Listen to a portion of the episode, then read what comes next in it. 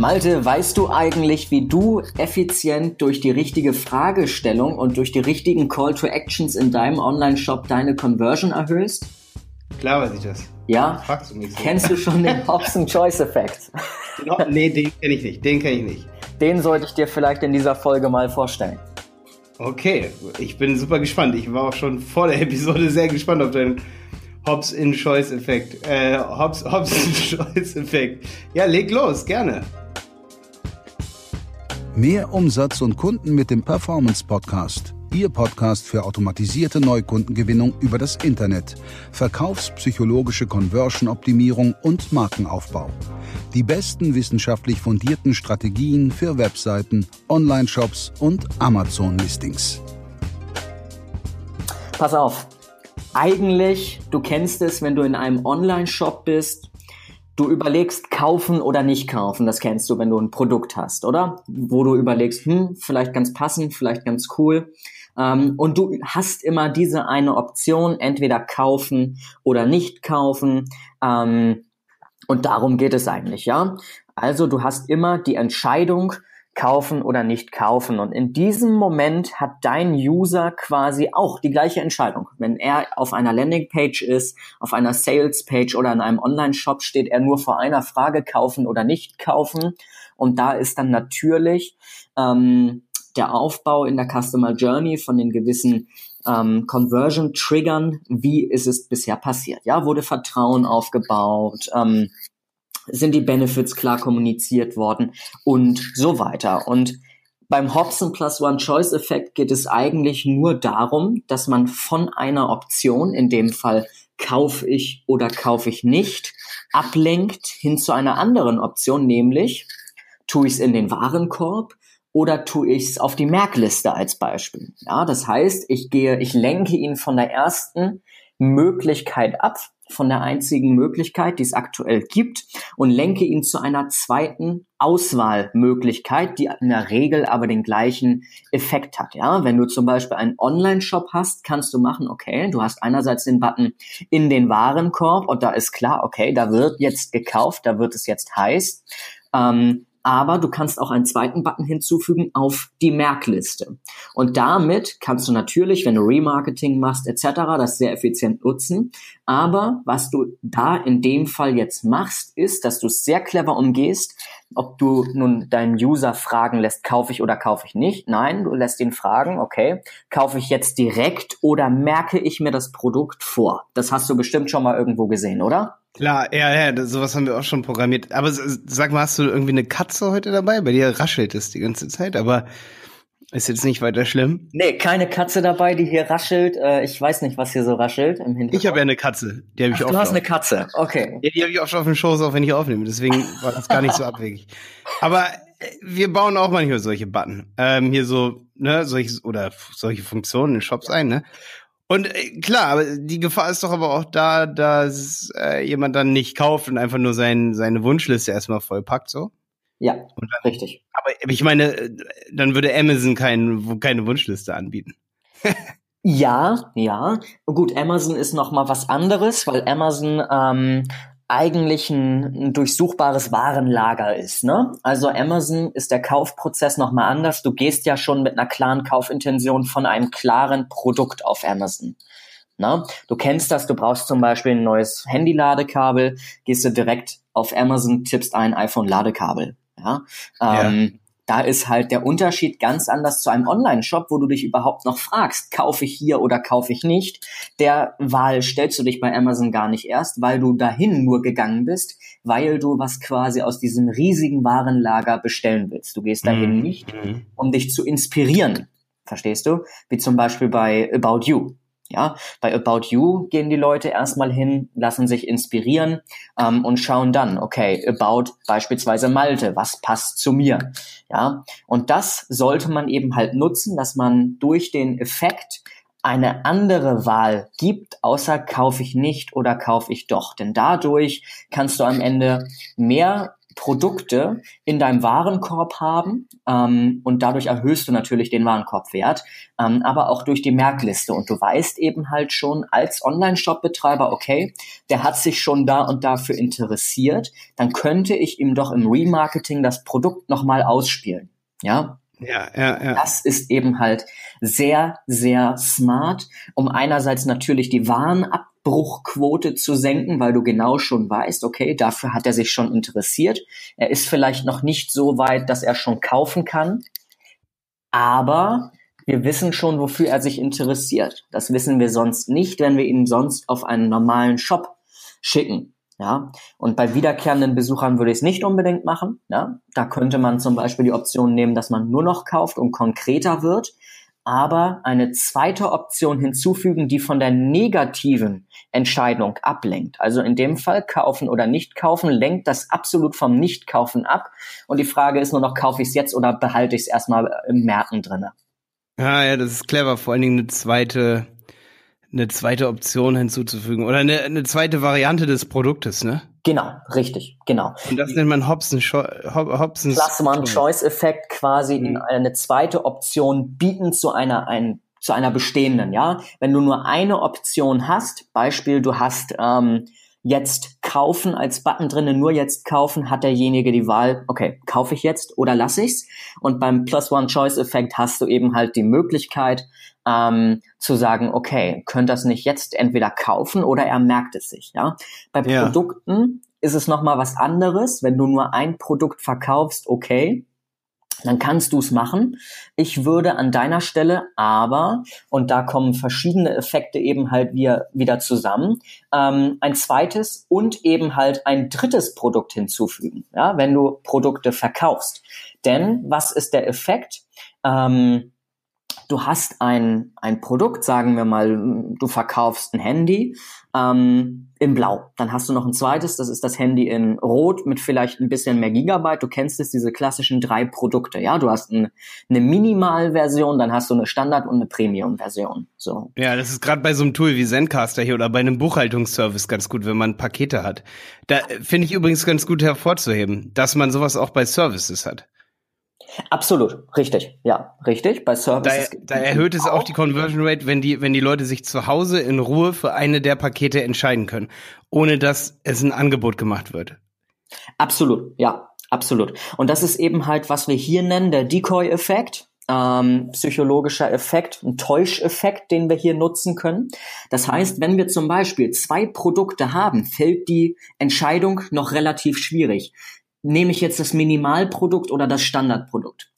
Ja, das könnte in dem Fall sein. Wenn du aber noch eine dritte Option, eine Option C hinzufügst, dann ändert sich das Ganze wieder, weil wir versuchen, ähm, in der Theorie die die Produkte zu vergleichen, welches rationalisieren und zu vergleichen, welches Produkt ist jetzt das Beste für mich, ja? Ist das Produkt, was nur 100 Euro kostet, dafür nur 10 Gigabyte hat oder sowas besser für mich oder das Produkt mit 150 für mich, so als Beispiel, ja?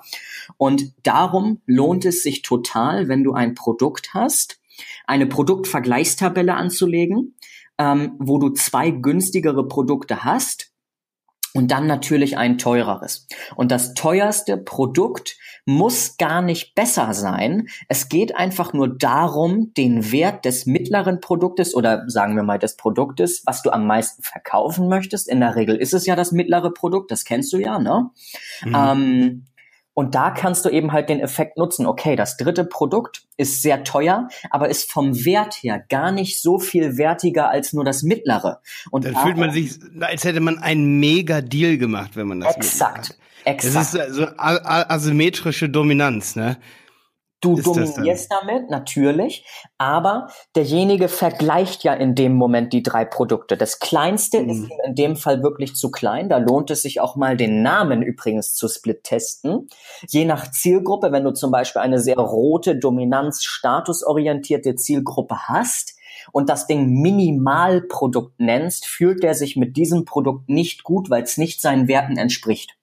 So. Ja, ja, ja, Also er möchte Minimum das Mittlere, weil er nicht das Schlechte will. Ja, das ist was. Das ist ein bisschen wie bei Starbucks mit dem Kaffee, ne? Exakt. Large, Starbucks Kaffee. Ja. Grand genau. und bigger, biggest. Exakt, exakt. Ja, und die meisten nehmen eben halt die Mitte, weil das größere Produkt von der Wertigkeit her, wenn man es rational dann sich anschaut, gar nicht mhm. so viel weiter ist. Und das mittlere genau. Produkt. Und, und das mittlere darf nicht Standard heißen.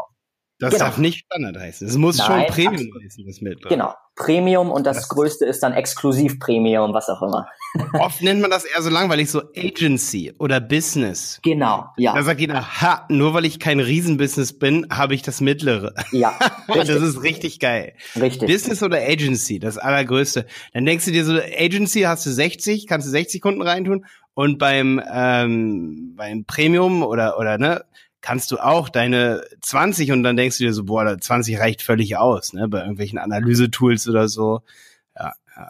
absolut, gebe ich dir recht. Also damit haben wir auch gute Erfahrungen gemacht.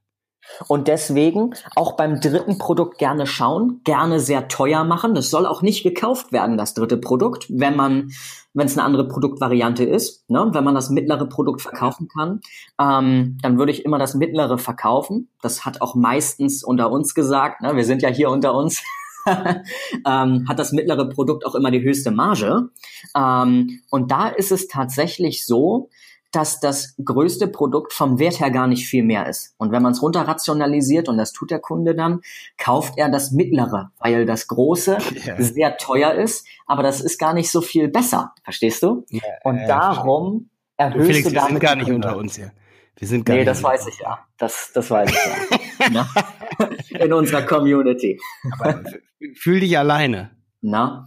Und das, ja. nur, nur so kommen die besten Conversion-Tipps. Ansonsten wäre ich ja verrückt, ja. die so rauszuhauen, oder? Du, ich habe noch eine Frage an dich. Heute hast du so schön viel geredet. Sa sag mal, ähm, wie überrede ich den Kunden oder wie bringe ich das dem Kunden richtig bei? Weil oft scheitert es irgendwie am Kunden, dass der sich dann viel zu viel Stress macht, ein drittes Produkt zu entwerfen. Ja, du kannst ja einfach nur eine Minimalvariante hinzufügen. Ne? Also ähm, Beispiel, wenn du jetzt irgendwie bei dir zum Beispiel die Berater, dann hast du das Minimalpaket, dann hast du das Standardpaket und das große und das große hat vielleicht zwei Supportstunden mehr im Monat oder sowas. Mhm, ja? Ja. Oder äh, hat hat einen ähm, hat einen acht Stunden äh, E-Mail äh, Support oder sowas.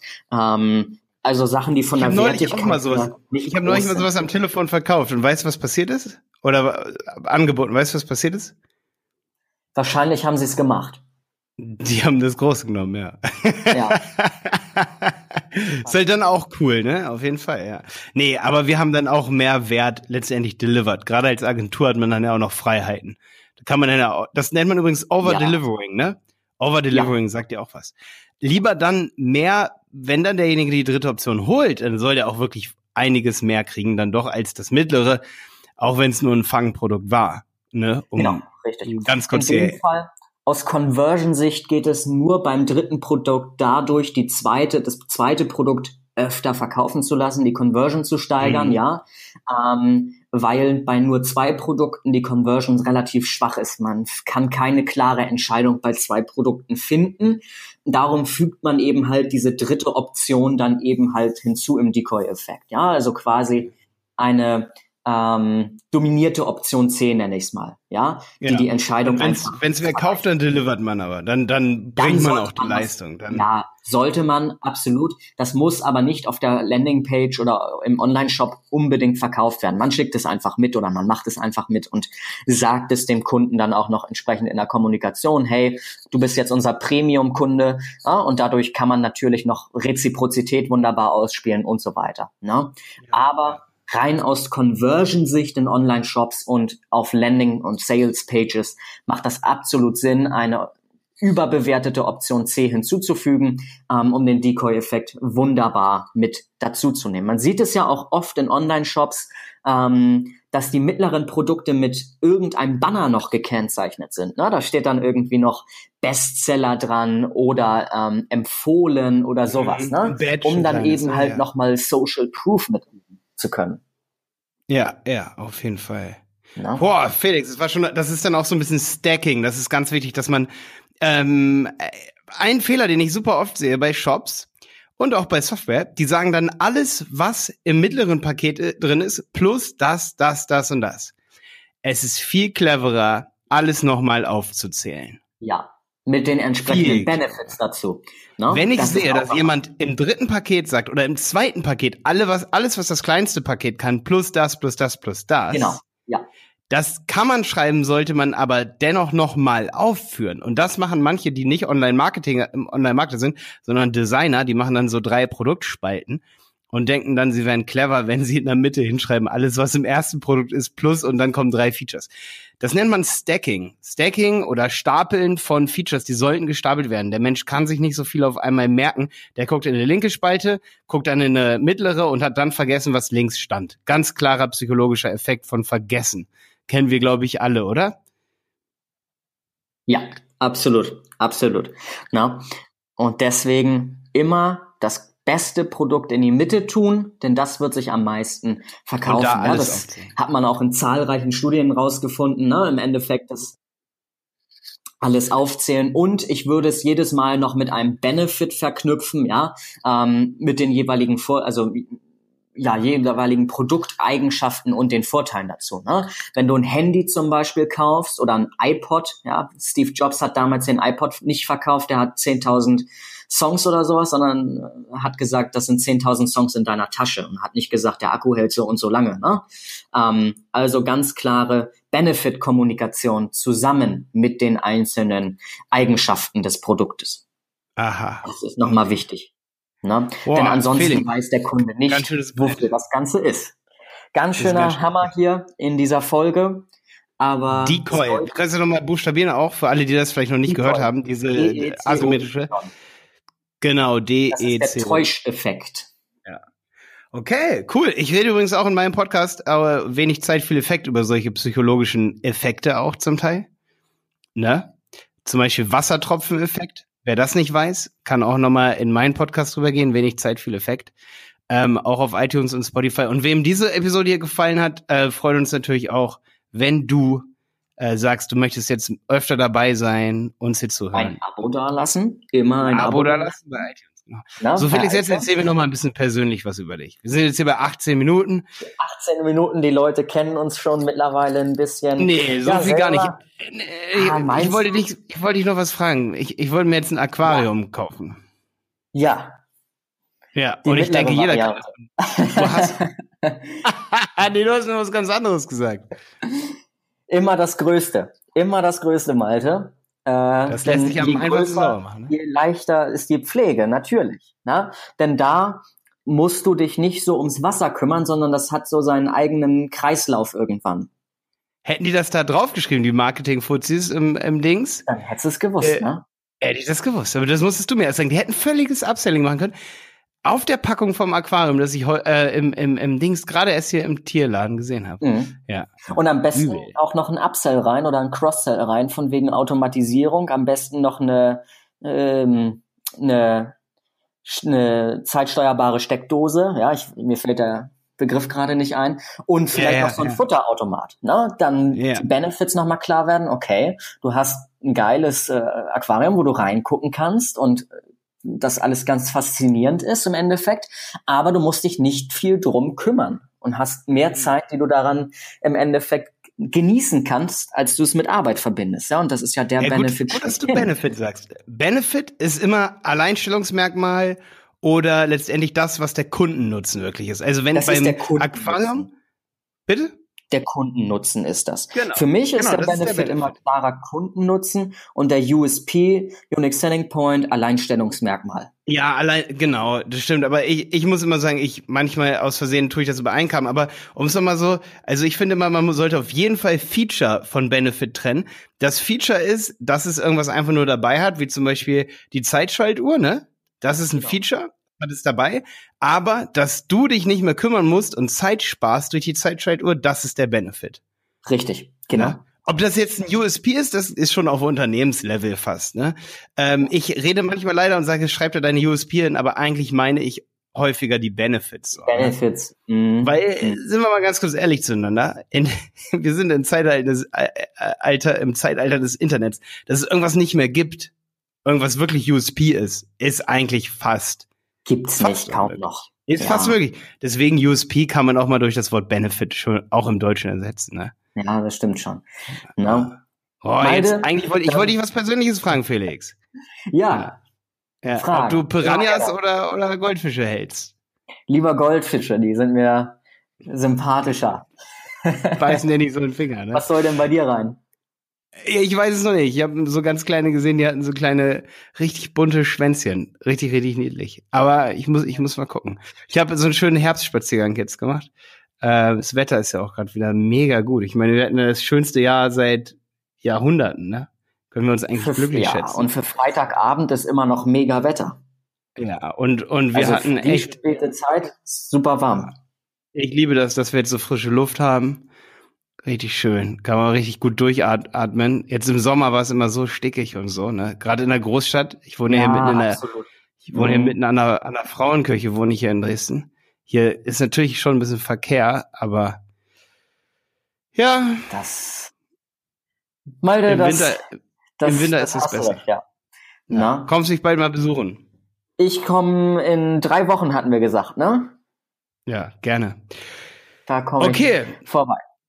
Ja. Hast du schon Ideen für die nächste Folge? Kamen schon Hörerwünsche rein? Hörerwünsche kamen ein paar rein, ne? Eine, eine Handvoll, glaube ich, oder? ja, wir, wir sollen auf jeden Fall noch mal was wirklich Zahlen auf den Tisch legen. Das, das hat mir jemand geschrieben. Zahlen, Zahlen, Daten, Fakten nochmal. Wie, wie häufig verkauft so eine Seite? Was ist üblich an Conversion Rates im E-Commerce und so? Ähm, und dann haben die Leute auch wirklich gesagt, wir sollen noch ein bisschen mehr über uns auch erzählen. Deswegen habe ich dich jetzt gerade so Das- gefragt, weißt du? Okay, das hauen wir raus. Beim nächsten Mal kommt noch ein bisschen Immer- mehr über dich Immer. und vielleicht über Ja, mich. Die ganz intimsten Sachen sollten wir vielleicht für uns behalten. Genau. Nicht, dass wir hier abschrecken oder so. Sehr schön. Okay. Malte, ich freue mich auf die nächste Podcast-Folge.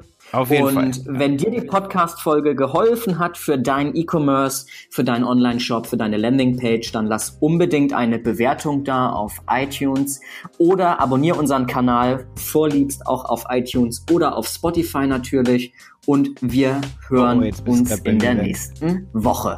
Wenn du wieder einschaltest.